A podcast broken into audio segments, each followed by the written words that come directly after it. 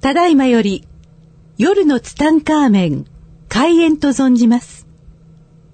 なお、この番組をお聞きになられる際の、諸注意を申し上げます。ひとーつ、アホーになってください。ふたーつ、大の爆笑をしてください。アホーと素直と行動力があら嫌だ。世界を救うと存じます。夜のツタンカーメン、開演に存じます。はい、皆さんこんばんは。こんばんは。今週もやってまいりました、夜のツタンカーメン75億光年に一人の一歳桜庭つゆきがお届けします。ということで、えー、今週もね、えー、あっという間に一週間経ちましたけど、皆さんいかがお過ごしでしょうか。えー、今週はですね、まあ、飯島悦子さんがいつも、えー、アシスタントで来てくれてましたけれども、今週はですね、お休みということで、今回はですね、なんと、えー、この方ですね、ザビエル・アキコさんという方が、 アシスタントで登場してくれました。この方はどういう方かというと、言うと、もう第1回目から登場してくれている、えー、笑い担当のアキコさんでございます。こんばんは。こんばんは。どうぞよろしくお願いしよます。ろしくお願いします。。どうですか初登場のこの感想はいや、すごい緊張ですよね。緊張してますね。いつものように笑ってください。す。了解しま した。OK です。いつものように笑っていただければいいと思いますけどもね。はいえーもう今日はですね、まあ久々の、まあずっとね、まあゲストが続いてる回が多かったですけれども、えー久々にね、まあピンで行きたいと思いますけれども、はいまあザビーさんはですね、はいえー普段どんな生活をしてるんですか私ですか私はですね、えっ、と、まあ、高等遊民な生活をしてます。あ、いいですね。いまあ、ザビさんね、はいあの、もうセレブですからね。もう、不労所得で生きてらっしゃいますから ね。まあ、僕ら憧れの不労所得。いいですよね。も あうり不がとう労ござ所います得ね。もおかげさまうでそういうね、身分になりたいと思いますよね。まあ、今週はですね、あの、何を話そうかなと思ったんですけれども、はい僕、あの、この間ね、はいあの、お盆ええ。お盆があったでしょはいはいで、お盆があってね、あの時にね、僕ね、ふ、普段、こう日常生活の中で、はいまず、日付を知らないんですよ。えなんでですか何月何日っていうのを知らないんですよ。なぜですかなん知る必要がないじゃないですか。なるほど。 で、あと、曜日を知らないんですよ。えっ、と、認知症じゃないですか認知症じ ゃないですじゃないねです。よね。基本的にこう、何月何日とか、はいな何も知らなくて、で、あー8月11日ってね、はいあの、大阪で公演だったんですよ。ほう。で、大体僕ね、その大阪とかの時って、はい。前の日の夜に新幹線のチケット取るんですよ。はいはいで、。8月11日って、はい世の中的には、一番、どっか遠出する日らしいんですよ。 そうですね。あの、山の日だったんでね。そう。でね、前の日の夜に、ええ。いつもね、携帯で新幹線のチケット買おうとしたら、はいどこ見てもないんですよ。 全部ソールドアウト。マジですかマジで。あれまあ。本当にソールドアウトで、もうこれしょうがないと。はい はい。もうこれ、知らないから、その、はい明日が、はいそのなんか歴史的山な山一日で、はいはいはいそのみんなが民族大移動す る日とかそこまでは知ならいじゃなないいですか。から、はいはい。なんかもう新幹線はもう欠航になったんだと。もう結構。だからもう新幹も線はうな何、い何か一大事があって、もう新幹線はもう動かないんだと思って、はいもう仕方ないからもう飛行機で行くしかないと思って、はいはい飛行機検索するでしょ、はい飛行機もソールドアウトなんですよ。マジですか飛行機も飛行機も全便ソールドアウト。もう ANA も JAL も何もかももう全部ソールドアウト。これは困ったと。一体これどうしたらいいんだと。はい。で、調べてみたら、1年のうちでは、い一番民族が大移動する日が8月11日なわけですよ。はいはい。これ、本当にゆ、これね、夜の11時ぐらいだったんですよ。はいもう真剣に今から車で出ようかどうしようか、本当に悩んだんですよ。本当に。だって行く手段がないでしょはい。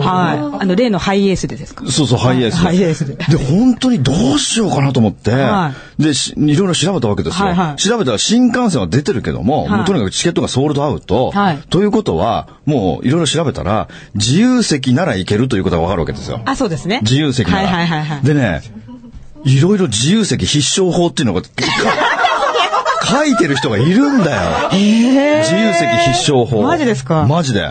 それでどうしたらいいかっていうと、はいもうやっぱり、東京駅から乗るしかないんだよ。まあそうですねもう品川とか新横浜から乗っていたんでは、ダメですよ、ダメですもよ。う乗れるかどうかさえわからないんですよ。そうですねだからもうその中で、はいその人が教えてくれてたのがね、すごいこと細かく書いてあってね、はい新幹線の自由席は1号車に乗るべしとか書いてあるわけ。ええなんでだろう。 1号席っていうのは結局一番先頭なわけですよ。はいはいで、先頭にみんな行かないんだって。え、なん途で中。の、だって1号車から3号車までが自由席なの。あ、しはいはいはいはい、そうですよね。はいで、大体もう3号車、2号車あたりだったら、あの、落ち着いて、はい1号車が一番空いてるんだって。えー。で、新幹線って、はいお、あの、新大阪まで7分おきに出てるんですよ。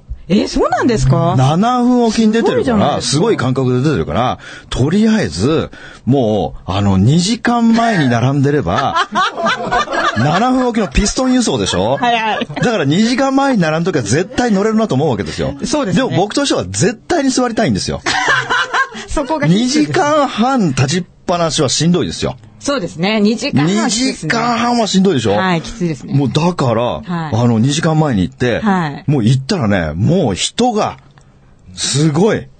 ワンサか。もう人がもう信じられないぐらいいて、で、そこをかき分け、かき分け、1号車のとこまでたどり着いて並んだんですよ。はいはい。で、やっぱ7分おきなんで、もうはい結構頻繁に人がいなくなっていって、はいはいでね、運よく、はいあの前からね、5番目ぐらいにお、次の列車で前から5番目ぐらいですよ。お、お、来た来た、来た。で、あの、ドアが開いて、で、ダッシュするじゃないですか。はいはい、 おもばうちゃんダッのよシうュにして、そう、ダおばッシュし。ちゃんのよて、とりあえず一番前に座れたんですうにあ、よよ。かったじゃないですか。もう超良かった。本当ですね。超良かったけど、え、あまりの込みっぷりですよ。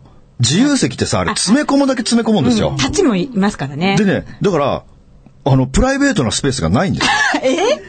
だからもう通路は、はいあの、新幹線の通路わかるでしょわかりますわかりあますそこの通路に、もうこれ冗談抜きでマジで100人はいるんですよ。え、じゃあ満員電だか車らじゃな満いで員す電か車と全く一緒。通勤電車。通勤電車と全く一緒。やばいですね。で、僕一番前のはい通路側に座ったんですよ。はい。そうす ると、人がおしくらまんじゅう状態になってきて、僕の前にも人がいるの。ええ本当にプライベートないじゃないでですか。プライベートの、だから俺もうなんかね、ええその、もう垂直に立って、もう膝とかも さ、膝とかももう自分の方に引っ込めて、ええあ、リクライニングもしできない感じ。リクライニングなんかできませんよ。あ、無理。無理。あ、あ、そう。もうすごいんだから、と にかく。もうね、ん新幹線こんなに人乗るんだっていうぐらい、だいぶ欲しかったですよ。すごかった、もう。マジですか。 2時間半。それでさ、ええあのー一新幹線ってね、自由席はは、一番前だけコンセントがついてるんですよ。へえ、あ、そうなんですか。で、僕なんかほら、2時間半だからもうずっと携帯いじるじゃないですか。あはいはいはいはいで、コンセント入れようと思っ たら、もう使っちゃってんの、俺の前にいるやつ。ふざけんなって、これ俺のコンセント、俺のコンセントだよ、これって、マジで。えひどいっすね。ひどいよね。うん、ひどいわ、それは。もうこれね、抜いた方が良かったよ。ねじゃあすごいショックだよ。でね、事件は品川で起きたんですよ。何が起きたんですかいやね、俺も久々にこう背筋が凍る思いがしたんです けど、僕一番前でしょはいはいでも、立水の余地もなく、はい。満帆なわけだけど、はいはいやっぱね、しやっぱ僕みたいに何にも知らない無知な人が、はい普通に品川駅でな並んじゃったりしてるんですよ。まあそうですよね。普通の方を並べますそよう、ね。普通の方で知らなくて並ぶでしょ、品川に。で、入れないんですよ、もう。ええだからもう満タあ満帆ン。だから満員電車と同じだかはいはいはいはら、い立水の余地もないから入れないの。はいはいはいはいそしたら、外でええ、もう確実に矢のつく自由業の人です893の方よ。。もう確実に、もう、もう、チンピラオ がね、怒ってるんですよ。入れねえじゃねえかえみたいな感じで。すごい怒りようなんですよ。やばいですね。ほんで、どけとかもう騒ぎ出すんですよ。は怖っと思って。あ。そうですよね。そしたらさ、みんなざわめくんですよ。ああ。怖いからななんだなんだなんだみたいな。なんかね、この話はすごい古い話、例え話が古いんだけどえ、これ多分分かる人はもう50近い人しか分かんないけど、僕はね、トヨタ商事を思い出したんですよ。トヨタ商事ってどんな話でしたっけトヨタ商事って金、金売ってる会社で、はい騙しててさ、トヨタ商事の社社長の家に、あのー刀持った人が、いましたよね、いましたいました刀持った人がさ、ドアこじ開けて入ってって、なんか、メ大タギ惨にした大惨事になった大惨事になったやつを思い出したんですよ。はいはいはいはいだから確実にこれはトヨタ商事の二の前だと。これ刀持ってたらどうすんだと。怖い、怖い、怖い。やばい。立水も余地もないんですよ。もう一子一人入れない状態にもかかわらず、どけよらーとか言って、そしたらさ、みんなざわめきだって、笑い事じゃない。あの、みんなが避け出すんですよ。あー怖いから。怖いからでね。、特に俺なんか姿が見えないんですよ。ああ、もう壁がある、壁があるか人間ら、の壁がね。あるから、はいはいで、どけおらーとか言って、はなんかね、その、多分持ってるスーツケースかなんかわかんないけども、ええそれをなんか叩きつけてるんですよ、なんか壁かなんかに。怖どけおらーとか言って。で、みんな、ここに俺の横にいるオーディエンスの方とかも、もう完全にビビってるんですよ、も う。い。でもどけない、ね。どうしよう、どうしよう、みたいな。でもね、そういう時ってすごいから、みんなね、さーって言っちゃうんですかいや、さあは無理だ けど、結局ほら、あの、人が座ってる前にみんな行くんですよ。ああ、だから結局僕の前には、なんか確実にもう秋葉系のお兄さんが僕の前にはいたけどはも、結局この秋葉系のお兄さん窓側まで行ってたもん もう。一、あのね、一番前でちょっとスペースが広いんですはい、よ。広いですよね。はい、うんはい。だからもう秋葉系のお兄さんがもう端に追いやられては、いで、スペースができて、でもう、どけよらーとか言って。怖い。すっごい怖いの。本当に怖いの。それで、かそれでもう、視界にやっと飛び込んできましたよ。そのチンピラオが。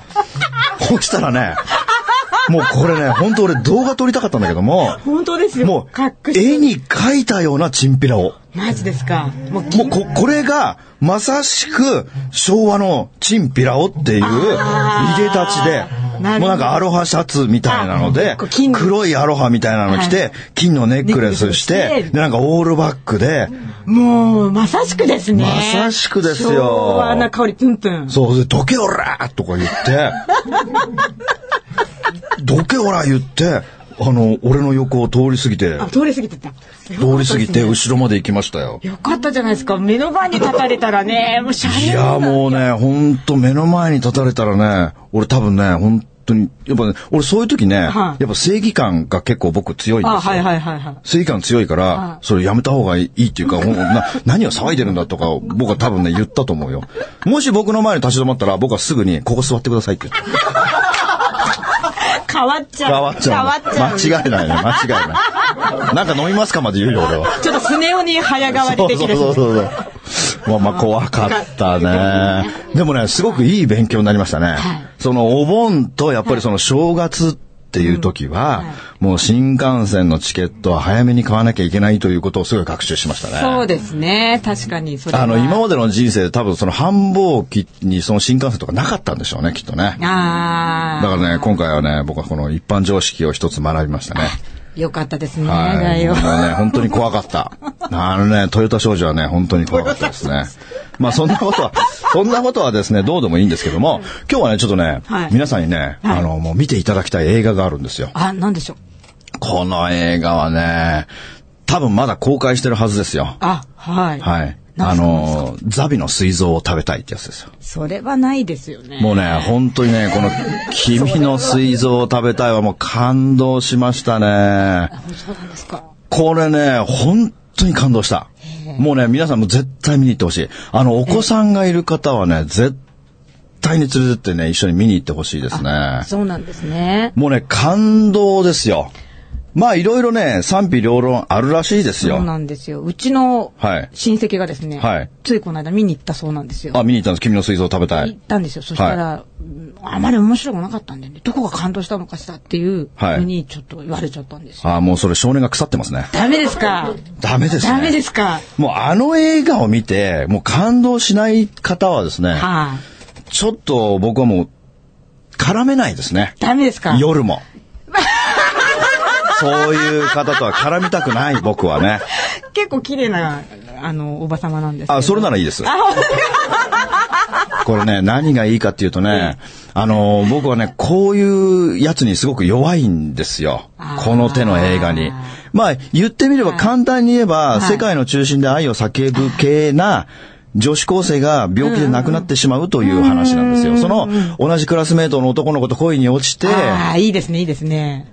お恋に落ちるけども亡くなっていくというあ、ーはいはいもうね、もうこう涙なくしてはもう見れないですね。その中でこ、この中でね、はいはい特筆すべきはね、はいこの主人公の女の子を演じる、はこのまあ、桜っていう役ですけれどそも、うですねこの女の子、僕初めて見ましたよ。でもね、はいはい調べてみたらね、結構ドラマとか出て有名らしいんですよ。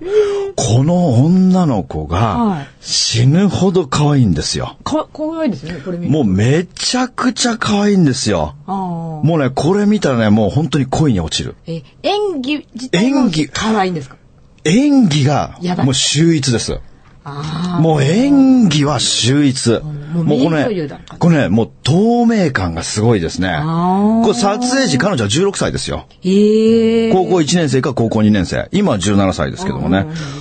この彼女の演技はね、すごい。マジですかまあ、感も感動も。これはね、本当もう、もう、やばいですね、彼女はね。ここれから彼女はきっと大女優になっていくと思いますね。ブレイクいや、もう大ブレイク間違いないですね。あのー最後、何箇所かこう泣くシーンあるんですけども、あのーまあ、結局、膵臓の病気でね、彼女は亡くなっていくんですけどはもいはいはいええええ、それで彼氏になる男の子がいるんですけあど、はいはい彼はねええ、その、まあ、彼女がこう亡くなってしまった時にねえ、あまりのショックにええ、お葬式とか行けないんですよ。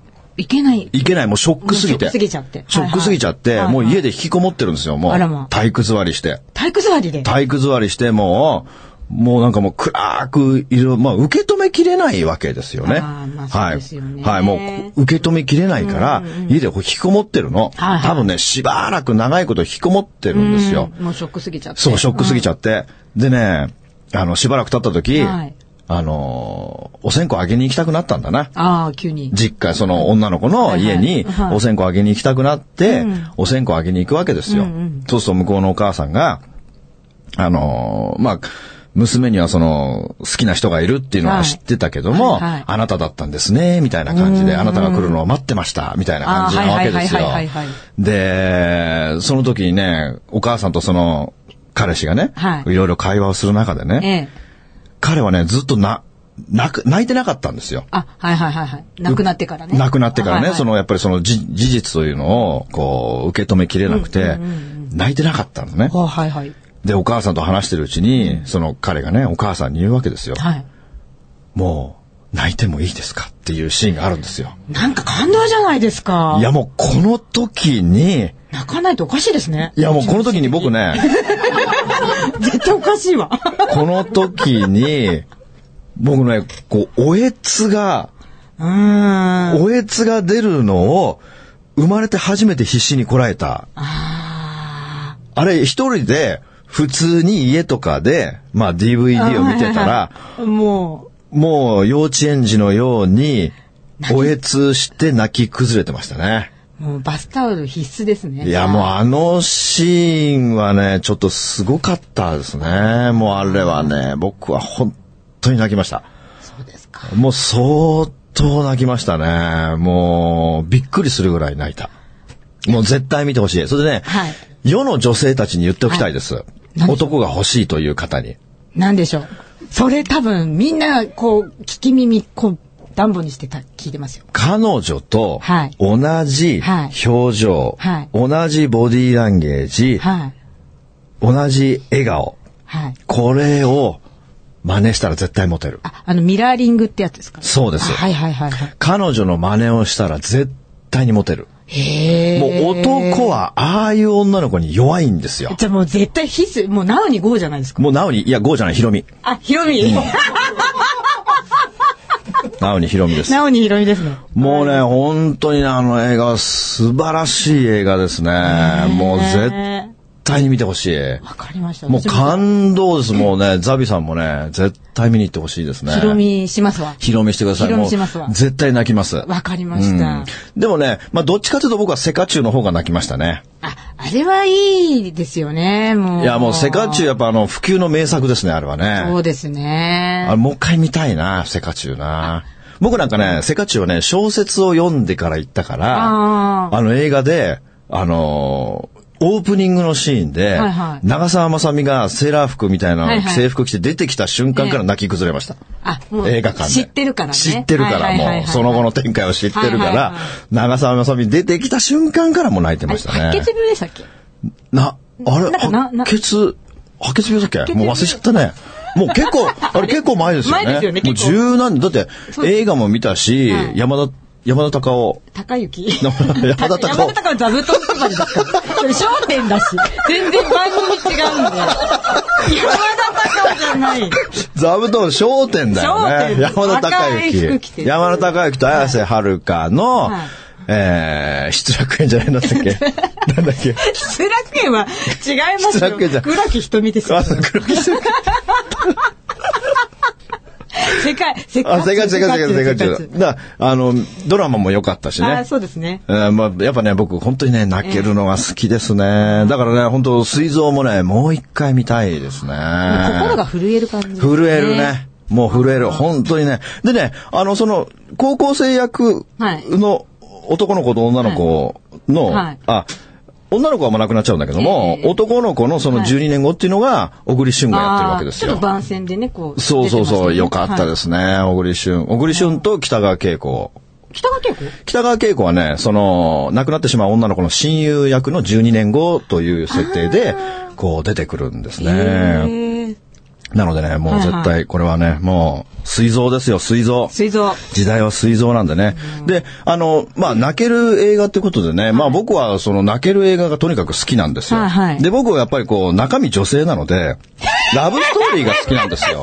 中身女性知ら僕中身女性ですよ。なかったですよ。知ら気がついてよ。ないですよ。僕は中身はもう完璧なる女性ですかマら。ジですか知完らなかった。璧なる女性です。もう何年も、いあのー、あれでしもたけう、もどう。こんな乙女いないよ。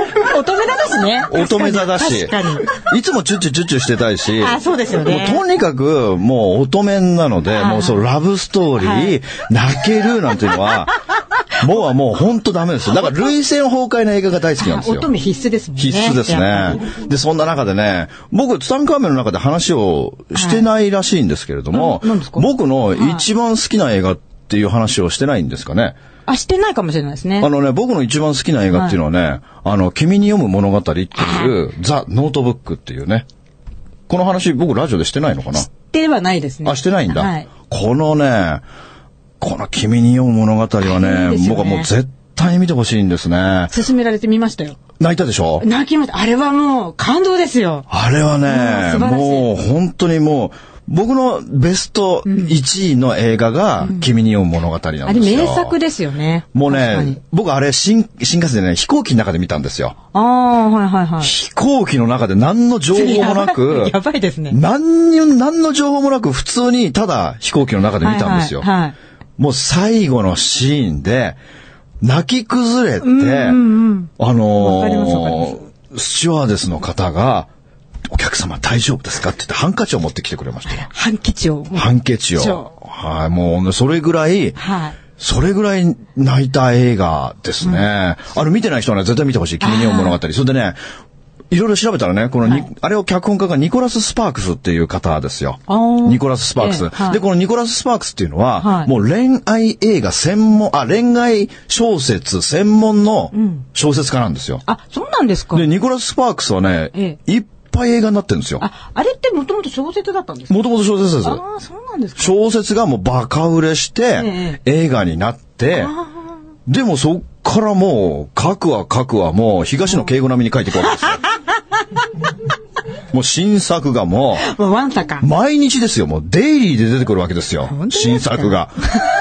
だから僕、ニコラス・スパークスもはい、かなり見ましたけどはい、もうね、本当に泣ける。もう、た多分僕ね、ニコラス・スパークスは全部見てる。マジですかうん、多分へね、ー映画になってるのは10作ぐらいありますけど、かなりありますね。。かなりありますすね。おすすめなやつはね、はまあたくさんあるんですけども、でもね、やっぱ君に読む物語に勝るものはないんですよね。あ、そういえば君に読む物語ってね、はい多分、まあこの、三回目聞いてる人でも読んだ、はいあ見た人もいるかもしれないけども、あの、実はね、はいこのニコラス・スパークスのね、君に読む物語というのが、まああまりにも爆発的にヒットしてしまったので、ええええ彼はね、この続編を書いたんですよ。えあの、あの、あれから続きを書いてあるれんからです続かきを書いたんですよ。どうやって続けるんですかあ、もう奥さんはね、ええあ、あ、っていうか、続、間違えました。続編というか、別途いや、主人公ノアって覚えてますかあ覚えてますノ覚えア。てますはいね、ノア。ノアノア。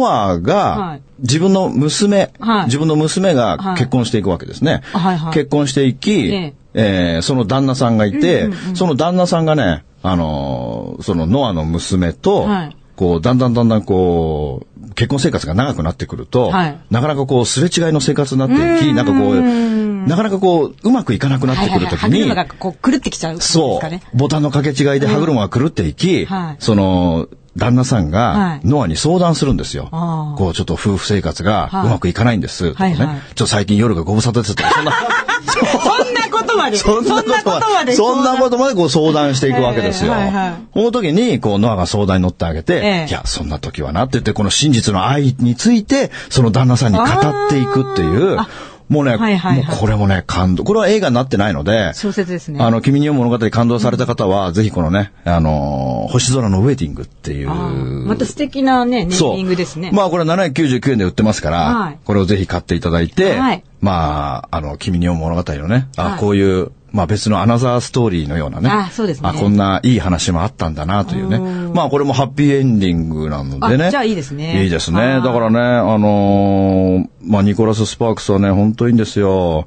もう、もう、なんていうのかな、もうあの方のね、あの書く話っていうのは、もう本当に最高ですよ。おーもう、それであと僕好きなのね、セーフヘイブンっていうのも好きですね。へえ、それは見たいないですね。この映画、主人公の女の子が死ぬほど可愛いんですよ。そこですかそこです死ぬほ ど可愛い。内容よりもそこですかいや、内容も素晴らしいですよ。内容も素晴らしいですけ 本当どですかもなんか、怪しいですけど。いや、もう本当にもう、だからニコラス・スパークスはね、泣きたい人はね、もうみんな読んでください。もう、み、見てくださいね。あの、はいロンゲストライドとかもね、はい僕は好きですね。もうたまらないですね。